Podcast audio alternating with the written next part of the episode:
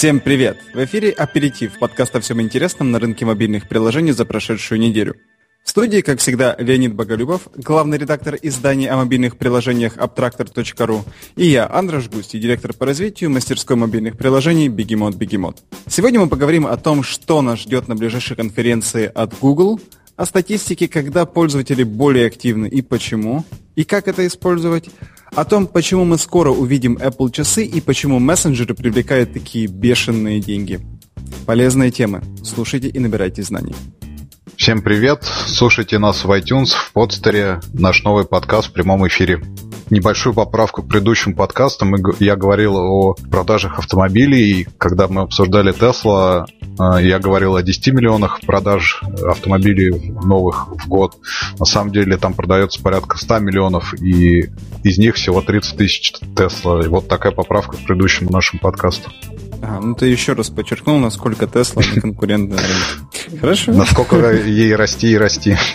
Начну с небольшого объявления. 28 февраля на экономическом факультете МГУ мы проведем 8-часовой, наверное, даже больше а, обучающий семинар о мобильном маркетинге, о маркетинге в социальных сетях. Приглашаем вас. Участие совершенно бесплатное. С 10 до 18, соответственно, 28 февраля на экономическом факультете МГУ приходите. Я думаю, будет очень интересно, потому что у нас выступают 5 очень известных людей из э, области SMM, маркетинга и социального, социального продвижения. Я думаю, они много расскажут интересного о своей работе.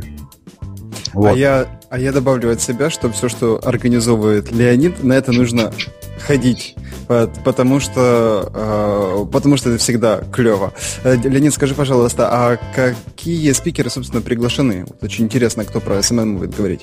Спикеры приглашены, ну, Ирина Боринская, наш, наш хороший друг, комьюнити-менеджер BlaBlaCar в России. У нас выступает Майк Нимов, один из главных блогеров на golby.com и SMM Fail, основатель SMM Awards Russia, ведущий SMM курсов и вообще большой человек в SMM маркетинге Алексей Паншин, директор компании Паншин Групп, а Вероника Бородкина, маркетолог Usability Lab и Павел Тарелкин, co-founder и CEO digital-агентства AppLab. Ты кого-нибудь знаешь из этих людей? Ну да, конечно, практически всех знаю. Клевые ребята. Э, ну, тем более нужно сходить на это мероприятие. Особенно я бы сам с удовольствием послушал, посмотрел на Нимофа, он же Фомин. Ты знаешь, да, что да. Нимов это, да. А, это настолько такая эпатажная личность. Ну, приезжай, что... Хорошо. Одну ночь от Питера до Москвы. Вот, ну, раз уж мы заговорили о мероприятиях, то через неделю, 3 марта, в Телеграфе у нас очередной бизнес-завтрак. Он будет не в пятницу, а, соответственно, во вторник э, с агентством Mobile мы э, будем рассказывать о покупке мобильного трафика по модели CPI. Мне кажется, тоже такая актуальная тема, интересная. Приглашаем всех разработчиков, маркетологов, кто интересуется этим, кто покупает трафик. И вот э, Алексей Писаревский, Сергей Коновалов, два э, гранда мобильного, так сказать, трафика расскажут о, всем, что связано с CPI покупками. Но это будет 3 марта, соответственно, в Телеграфе с утра. Ну, я Блин. думаю, мы, мы еще подробнее расскажем об этом в следующем подкасте. А может вообще в Москву приехать? Ну... У нас такого не происходит в Питере. Клево, клево. Вы хоть деньги за это берете, за эти мероприятия? Нет, все бесплатно, все приходите, ради интереса трудимся. Ну, в общем, феноменально ходить нужно. Э, продолжим с мероприятиями. У нас первая тема – это Google I.O. А, им еще нужно до твоего уровня доскакать а, по интенсивности. А, но, тем не менее, обещает мероприятие быть очень интересным. Ты вообще я так понимаю, ну, насколько я знаю, ты, в принципе, фанат, э, не то что фанат, а, а приверженец идеологии андроида. А вот э, приверженность ли ты философии Google? Вот всего того, того, что делает компания, ее миссии? Ну, миссии не быть злом, да, приверженец. Ну, как, не знаю. Какая еще миссия есть у Гугла? Ну, все-таки э, я, я не знаю, как они это формализуют, э, но, но мне кажется, что у них миссия по тому, что они делают, это а, сделать так, чтобы завтра наступило быстрее. Сегодня. Да. Ну да, приверженец, э, но мне кажется, вот не в обиду Гуглу, что-то они в последнее время как-то у них не очень все идет, потому что вот Google Glass, э, мы, по-моему, говорили, загнулись удачно, их продажи прекращены. Собственно говоря, Android, ну вот вышел Android 5.0 э, Lollipop с материальным дизайном, да, хорошо, хороший получился, но та фрагментацию устройств, которые существуют, все-таки до сих пор тянет Android немножко назад, потому что вот 5.0 установлен, по-моему, что-то в районе 2% а, спустя год вот его выпуска. Ну, машины непонятно пока, в широкой публике неизвестно. Project R вот только стартует. Э, так как-то они, по-моему, притормозили немножко в, своем, в своем видении, в своем миссии наступления завтра. А ты знаешь, э, ну, здесь две вещи. Первое, э, я недавно слушал кого-то там из Гугла в России как раз по, в плане работы с разработчиками мобильными. И там как раз была совершенно другая статистика, что большинство устройств уже перешли на новые версии, и с фрагментацией ведется очень успешная борьба. Но это ставим вопрос такой, который, наверное, подлежит оспариванию. Ну, я вот сейчас прям смотрю официальный сайт Android для девелоперов. 5.0 Lollipop это 1,6%, KitKat это 39,7%. Офигеть. Ну ладно, э, вот ко, ко второму, да, э, да. К, к миссии. Ты знаешь, ну, то, то, что Google Glass не прошли, возможно, как раз э, проблема в том, что люди не готовы к завтрашнему дню. Ну, как люди не были готовы к Тесле. Нужно было, чтобы прошло очень-очень много времени, прежде чем его идеалы стали, стали понятны и доступны и нужными. Ну, может так. Ну, давай пройдемся немножечко по пунктам. Соответственно, у вас очень такая хорошая обзорная статья, чего, скорее всего, будет обсуждаться на конфе. Это Google Glass, Project Ara, эм, Android TV, Android 5.0 Lollipop, эм, Android Wear, Project Tango и Android Auto. Э, ну, по сути, тем довольно много. Из этого всего, ну, про Google Glass мы уже поговорили, что они, к сожалению, загнулись но есть такая интересная информация, что разработка не приостановилась, а возобновилась, причем с нуля. Будет ее делать Тони Федел, который э, CEO Nest, компании Nest, который, ну, которая, собственно, принадлежит Google. Вот. И э, предполагается, что он будет делать до финальной версии, пока ее нельзя будет снова, когда ее уже снова можно будет запустить в широкие массы в розницу. Вот. А есть еще Project Ara. Мы, кажется, уже с тобой как-то общались, да, на эту тему? Ну, по-моему, да. Да. И что-то мы говорили, что идея сама прикольная, но, но, но вроде как непонятно, как э, рынок на нее отреагирует, потому что ну, ну такое довольно э, самодельное DIY устройство. Что-то, такого вывода мы пришли с тобой, кажется. Ну, я уже не помню. Но вот э, Project R запускается, если я не ошибаюсь, в, наверное, в середине и в конце 2015 года. И вот мы уже дожили до его выхода на, в рыночных условиях. Посмотрим. Да, вот это будет очень интересно посмотреть. И, соответственно, я так понимаю, что предполагается, что на конфе будет рассказываться про то, когда, собственно, выпустят этот телефон, и еще некоторые детали, возможно, там э, стоимость и так дальше. Вот. Но рекламка у них зачетная. Вот всем советую посмотреть рекламку и по почитать саму статью.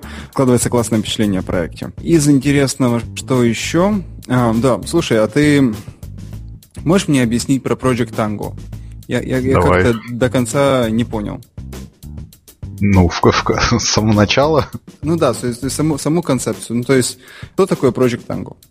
Ну, нас, в моем понимании, это планшет на Android с системой трехмерного зрения. Фактически он может видеть э, в трехмерном пространстве, э, ну, снимать э, обстановку перед собой. Сейчас для того, чтобы получить трехмерную картинку, тебе нужны либо стереокамеры какие-то дополнительные, либо еще какие-то ну, софт и отдельно аппаратное обеспечение. Вот Google совместил это все в одном планшете, и а, ну, фактически, например, ты можешь ходить ходить по офису и пройдя по офису и снимая проектом танго э, вот его, ты мгновенно получаешь трехмерную модель своего офиса со всеми там мебелью и так далее. Вот это клево.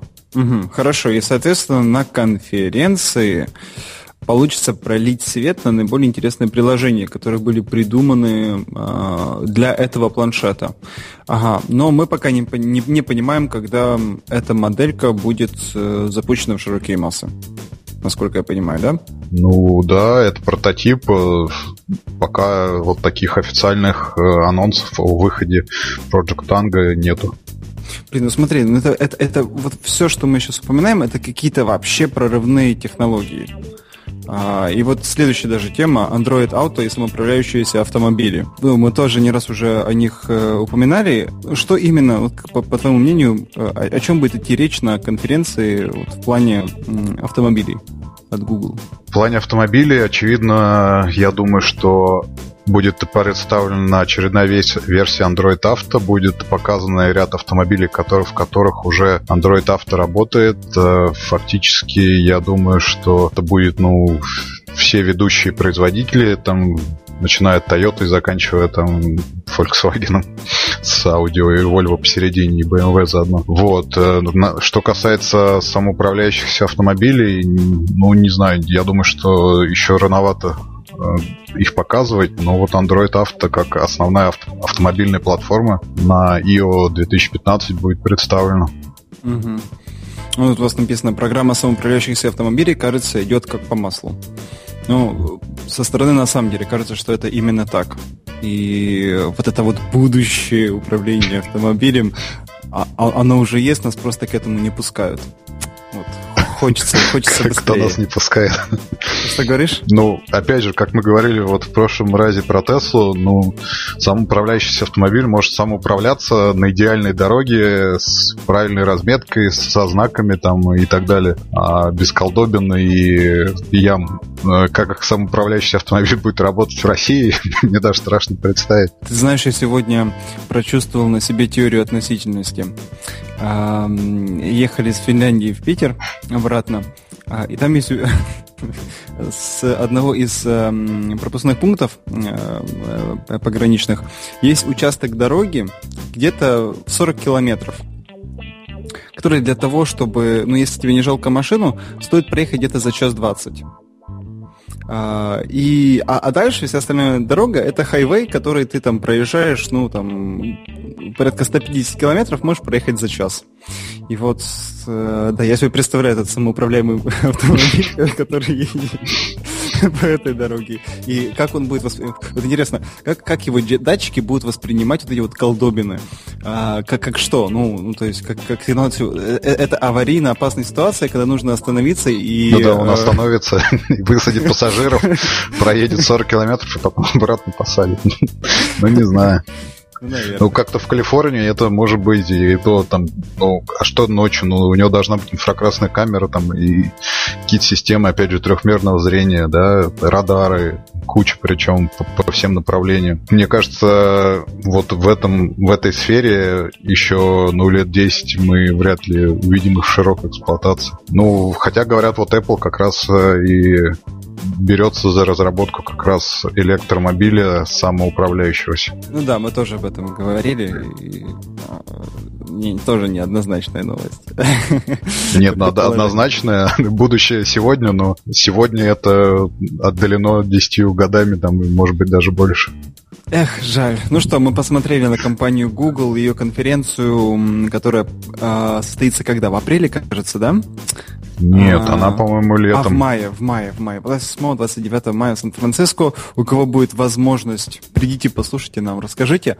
А, э, ну, кстати, ты знаешь, что вот эта IO, она на самом деле сильно платная. А, то есть, по-моему, там что-то студенческий билет стоит 300 долларов, а обычный 900. Что-то тут не написано. А тут нет, да-да-да, нет, я правильно. Цена за участие а, в прошлом году была 900 и 300 за студенческий. И, ну, при этом там вал, конечно, регистрации, и их билеты разыгрывали в лотерее. Угу. Ну, вот 900 долларов просто за вход. Нормально. Мне кажется, на самом деле ожидаемо. Вот хорошее мероприятие должно хорошо стоить. А, собственно, намек вам, что Абтрактор должен проводить платные мероприятия.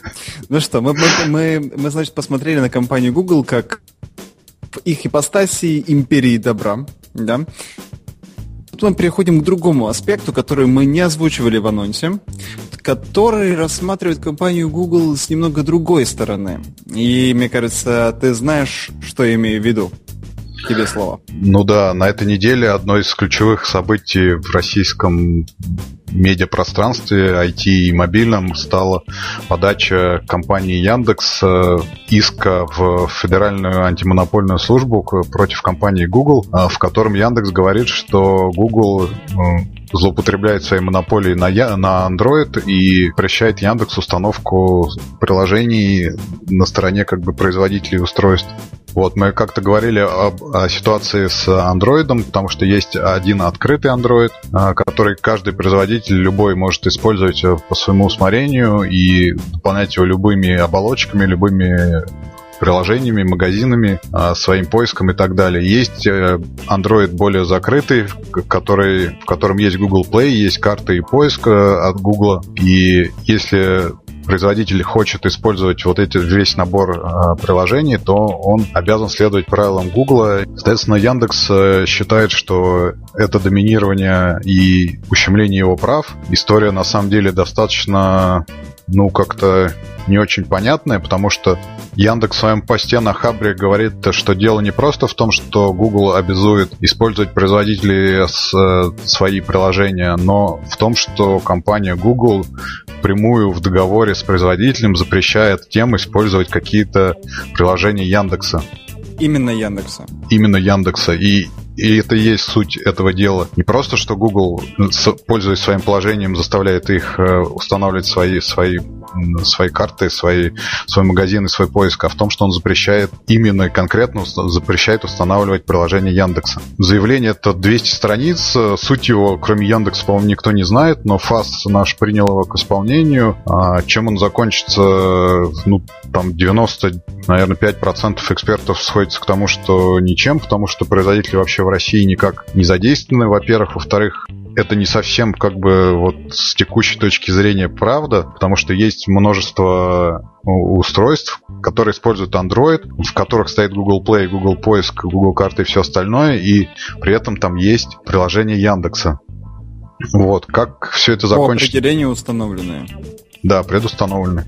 Чем э, и почему сейчас, вот не очень понятно. Собственно говоря, о том, что Яндекс хочет э, подать ФАС наш э, иск к Гуглу, говорил еще Волош, по-моему, в декабре, когда вышло его большое интервью о том, что Android не свободный, давайте сделаем открытую систему, мы, по-моему, тоже обсуждали. Вот, он уже тогда говорил о том, что они рассматривают вариант подачи иска в правительственные органы. Ну, как я сказал, большинство экспертов сходится по мнению, что ничем это не закончится. Ну, вот такая интересная у нас ситуация сложилась на рынке.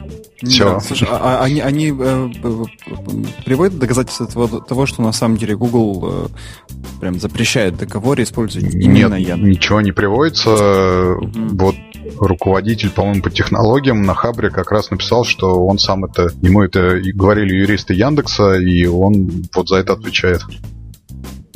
Ну, на самом деле, очень странная какая-то ситуация. Вот ты как считаешь, э, имеет право Google в своей экосистеме в, в договорах с особыми партнерами, в, в основе которых вот вот договоров использования именно сервисов Google, э, запрещать использование тех или иных сервисов? Ну, во-первых, это не особые партнеры, а это стандартный договор со всеми производителями. Это вот, во-первых. Во-вторых, насколько я понимаю, Google особо ничего не запрещает. Высказывание о том, что запрещает конкретно Яндекс, мне кажется, несколько странно. Если это так, то, безусловно, это неправильно. Вот, в-третьих, э, есть открытый Android, который тот же Яндекс модифицировал и выпускает Яндекс Кит, по сути, Android, и на нем существует несколько устройств, которые продавались в России. Там вместо Google Play используется Яндекс, э, магазин Яндекса, вместо карты используется там карты Яндекса, вместо поиска используется поиск Яндекса и так далее. Ну, особым спросом они не пользовались, и как бы там их э, выпуск там ограничился сотней экземпляров, и они так и сгинули.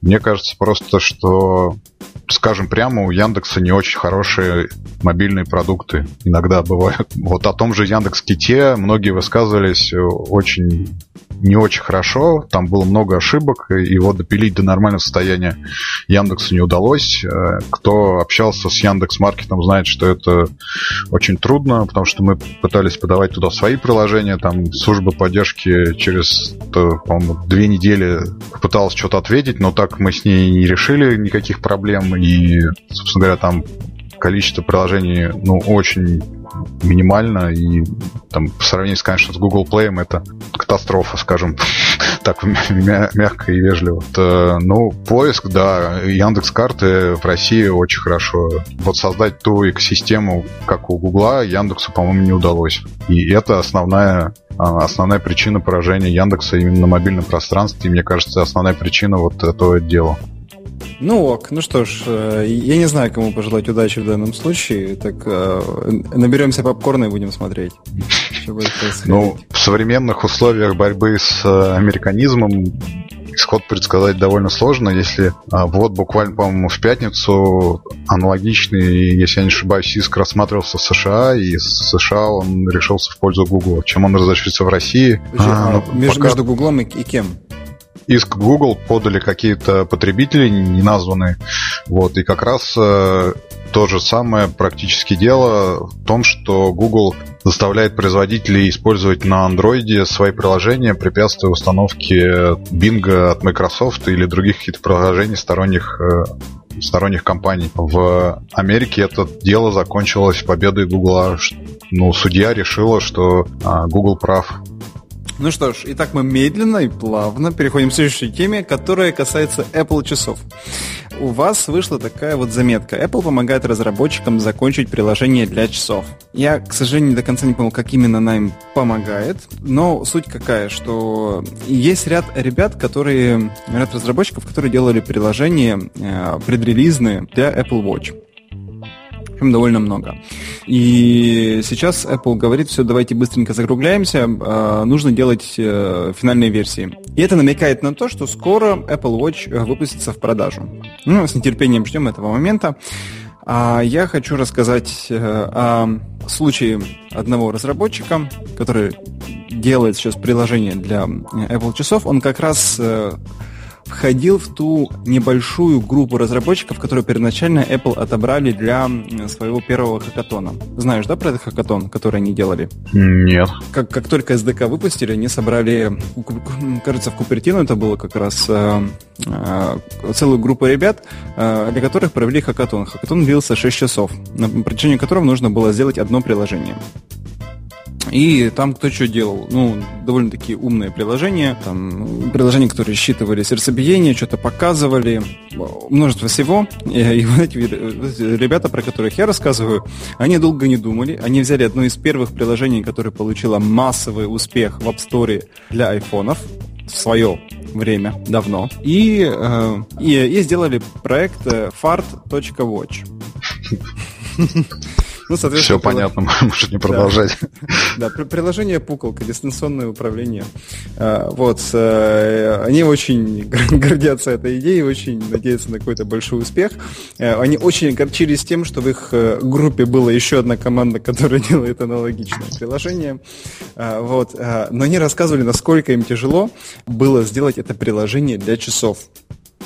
А, потому что часы со смартфоном, как они рассказывают, очень плохо коммуницируют. И очень тяжело что-либо синхронизировать на часах и на смартфоне. Очень важно помнить, что аккумулятора в часах хватит на 17 часов работы.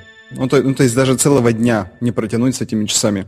Э, если происходит что-то постоянно активное, обмен данных между часами, часами и э, смартфоном, э, то они садятся быстрее. Вот, соответственно, у разработчиков целая масса проблем была. Ну вот, я просто хотел рассказать о том, что со слов разработчиков все еще очень сыро. Я эту информацию слушал, ну, буквально неделю назад. Она была актуальна на тот момент. Ну, соответственно, интересно, успеют ли они этот сырой продукт каким-то образом ну, превратить в более-менее удобоваримый вот в ближайшее время. И на самом деле мы увидим Apple часы на, на прилавках магазинах страны. Но судя по тому, что они как раз вот приглашают разработчиков избранных уже в офис, и там с ними, я так понимаю, усиленно допиливают приложения, и как раз чтобы они работали, вот презентация будет совсем скоро, и вот Apple как раз нужны там 5-10 приложений, которые можно будет показать, и которые будут работать хотя бы первоначально на часах этих. Судя по тому, что понадобилось такие усилия прилагать, ну, ты прав, наверное, работать все не очень правильно и стабильно. Угу. Хорошо. Э, мы тогда двигаемся к следующей теме. И ты хотел рассказать про Localytics и тех данных, которые они нам, собственно, сейчас сообщают. Мне кажется, очень интересная будет информация для владельцев и маркетологов приложений. Расскажи, пожалуйста, о чем речь?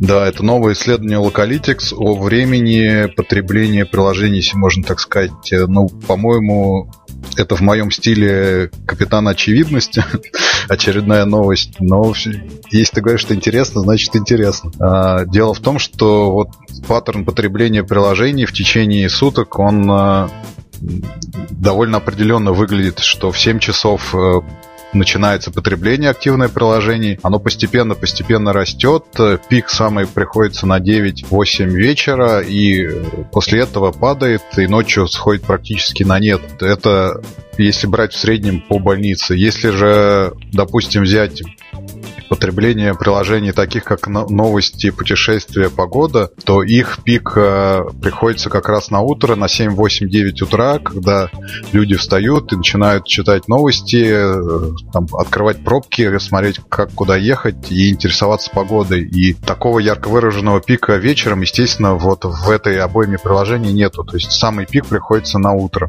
Если взять, допустим, э, бизнес-приложения, финансы и музыку, то они практически равномерно потребляются в течение всего дня, начиная там с 9 утра, причем вот час, на час сдвинуто, видимо, в связи с тем, что когда ты проснулся, музыку тебе слушать не очень хочется, а вот когда ты едешь и уже на работе, то как раз наступает пора потребления музыки и всяких бизнес-новостей финансовых.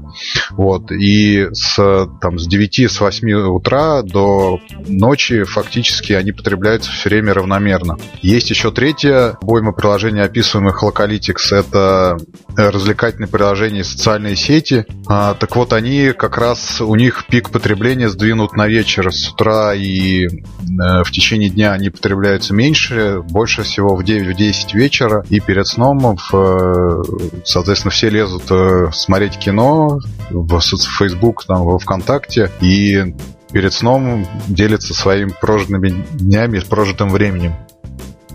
Как это можно использовать? Ну, очевидно, что э, если у вас приложение принадлежит одной или другой категории, то имеет смысл общаться с пользователями, рассылать пуш-уведомления, о которых мы постоянно говорим, рассылать внутренние какие-то уведомления именно в часы, когда пользователи потребляют э, ваше приложение, когда они используют ваше приложение, и тогда у вас связь э, с пользователем и охват вот тех сообщений и тех мероприятий, которые вы проводите, будет максимальным. Вот примерно примерно такой вывод из всего сказанного. Нужно знать, как твой конкретно пользователь использует твое приложение и когда, и, собственно, тогда с ним и осуществлять общение. Ну, это, это по сути, главный посыл, получается. Безусловно, да. Но еще интересно, что какая-то часть людей, 20% говорит Локалитикс, э, пасется в приложениях с 2 до 5 ночи, так что если у вас бессонница и вы разработчик, вам нечего делать, можете пообщаться с, вот с теми 20% своей аудитории в 2 часа, в 3 часа ночи.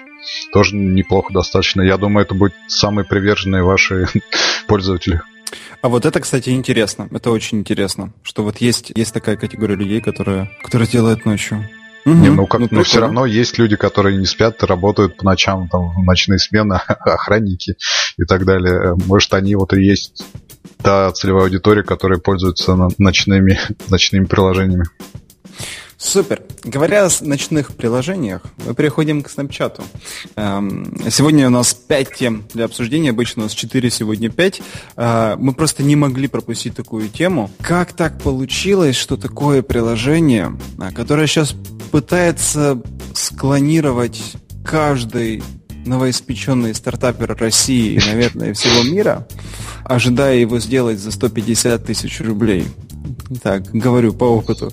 А, Вот, как так получилось, что такая, такое приложение зарабатывает такие, сумасше... зарабатывает такие сумасшедшие инвестиции? Вот. И о каких инвестициях сейчас идет речь?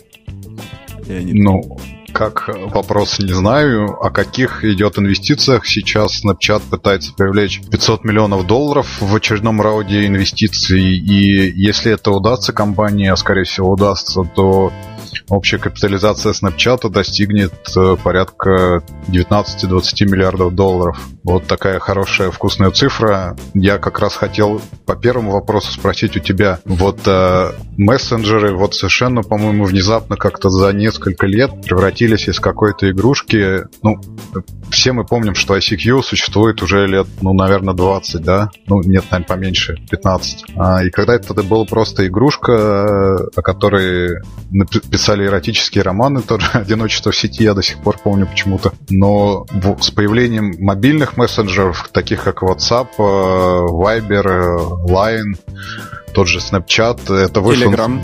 Ну, Telegram, наверное, в меньшей степени, но Telegram тоже, да, безусловно, Facebook Messenger. Они вышли на совершенно какую-то новую орбиту, которая началась с покупки WhatsApp за 19 миллиардов. Опять же, интересная и хорошая цифра. Почему так? Э, в какой момент вот мессенджеры превратились в какие-то гигантские платформы для игр, для заказа такси, для там, просмотра телевидения? И почему люди, почему они будут нести деньги туда, а не в какие-то отдельные приложения? И, кстати, Snapchat, по-моему, до сих пор так особо и не зарабатывает. Он совершенно вот только недавно запустил э, спонсорские истории, которые живут там не несколько минут, а несколько часов у пользователей, но сильной монетизации ему до сих пор это так особо, по-моему, не принесло, если не ошибаюсь. Все-таки в чем хитрость вот э, таких миллиардных оценок для, казалось бы, простых э, сообщений?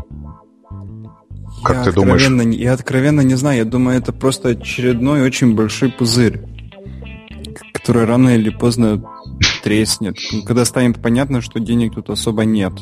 Либо найдется такое применение, которое нам не очевидно, как пользователям, и которое на самом деле будет приносить деньги. Я не знаю, там, слежение за пользователями, э, спор там, личной какой-то информации, перепродажа этой личной информации, прямо либо скрыто. Но вот так вот сходу я вообще не понимаю. Ну, то есть есть, есть довольно понятное обоснование, почему тот или иной сервис приобретает все больше и больше популярность. Ну, то есть там просто закон критической массы, да, в определенный момент достигли этой критической массы, и дальше уже э, волну довольно легко поддерживать, и снежный ком набирается, набирается при условии довольно хорошего качества продукта. Ну, собственно, здесь оно соблюдается. Почему инвесторы согласны вкладывать в него такие деньги, я не знаю. И, и я не знаю, есть ли люди, которые могут дать на это внятный ответ. Ну, то есть, ну, Ну, вроде как бы хорошо. Вот есть у нас там а, невероятное количество пользователей. Кстати, не знаешь, сколько у них пользователей? У кого именно? Ну, Snapchat. Ну, там несколько сот миллионов у WhatsApp, если я не ошибаюсь. Э, у WhatsApp MAU 700 миллионов. Ну, Snapchat, я думаю, там, ну, может быть, 100 миллионов. Да, не знаю. Есть, есть такая огромная аудитория, которая теоретически как-то можно монетизировать но пока непонятно как. Ну, либо мы чего-то не знаем, либо... Ну, Это определенно. Ну да, то есть нам, скорее всего, чего-то не говорят. Потому, потому что не может быть такого, чтобы люди добровольно отдавали миллионы долларов за то, что, возможно, когда-то будет приносить какие-то деньги, но, но пока непонятно как. Ну вот у Snapchat 200 миллионов, по предположению. Что 200 миллионов? Пользователей. А, МАУ, да? Нет, просто 200 миллионов полетов. А, МАУ просто... не знаю сколько. Ага. Так, э, ну что ж, э, мы с тобой солидарны в том, что э, совершенно не понимаем, каким образом мессенджеры привлекают такие инвестиции, но факт остается фактом. Snapchat привлек, привлекает еще один раунд инвестиций, и сейчас он стоит э, 19 миллиардов долларов, чего каждому стартапу в России желаю. Э, ну что ж, да, переходим к нашей завершающей теме. Но завершающая тема всегда это мобильные приложения э, за неделю.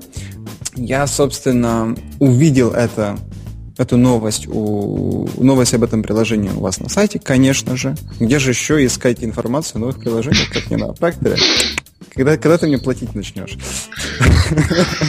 Скоро. А, хорошо. Так, эм, в общем, Ikea выпустила свои эмотиконы. где, по сути, есть иконки для множества жизненных ситуаций. И, естественно, очень много иконок, которые передают либо идеологию компании IKEA, либо какие-то продукты, либо услуги компании IKEA. И, соответственно, э, идет речь о том, что с помощью этих эмотиконов можно общаться друг с другом, заменяя э, существительные, иногда и глаголы, э, на то, что на то, что представляет собой эмотиконы. Ну, я бы не сказал, что это супер какое-то полезное приложение, но просто забавное само по себе, и, и иконки довольно зачетные. Вот просто Гла- нас... Главное, там фрикадельки есть. Да, там фрикадельки есть. Ну, там, по сути, много чего есть. Э, вот, вот они реально постарались, чтобы вот это вот, эм, чтобы чувствовалось в каждой иконке, что это Икея. Вот э, это, это, это, ну, за это большой респект. Они сделали такой вот просто пиар-кейс. Я думаю, что какому-то маркетинговому, маркетинговому агентству, которое работает с Икеей в Нидерландах, потому что, кажется, это именно в Нидерландах запустилось. Он, он, нужно было как-то реализовать бюджет, какую-то задумку. А, вот они придумали такое, такое вот незамысловатое приложение. А, а, мне особенно не очень нравится видеореклама этого приложения. Суть в чем, что ну, мы как люди, особенно пары, без эмотиконов очень плохо общаемся друг с другом. Ну, ну, ну вообще катастрофа. Мы, мы не можем простые слова, мы не можем простые концепции друг другу передать. Вместо этого мы сидим по разным э, краям дивана и э, э, бурчим друг на друга.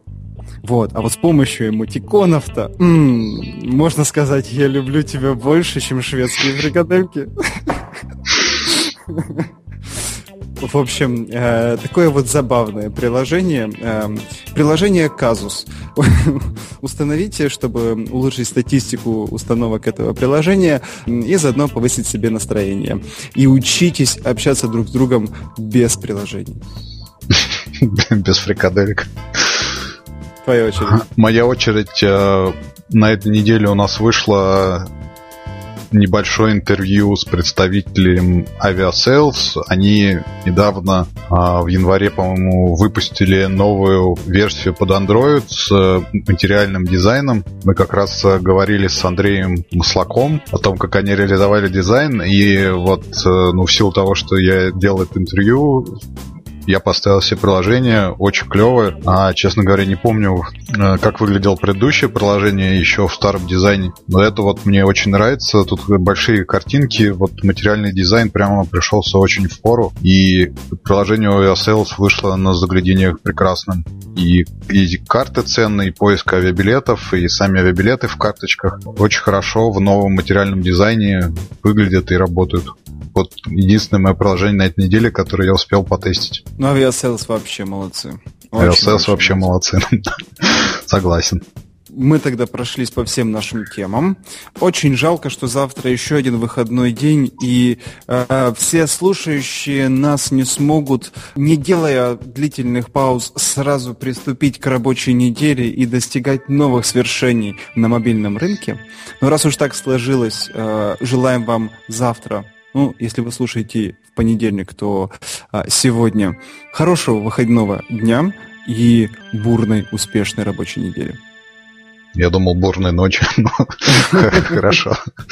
С праздником, с наступающим всех, э, всем хороших приложений, хорошей работы. Спасибо, что слушали нас в iTunes, в подстере. Леонид Боголюбов, Абтрактор, Андрей Густи, Бегемот, Бегемот. Всем спасибо, пока. Пока.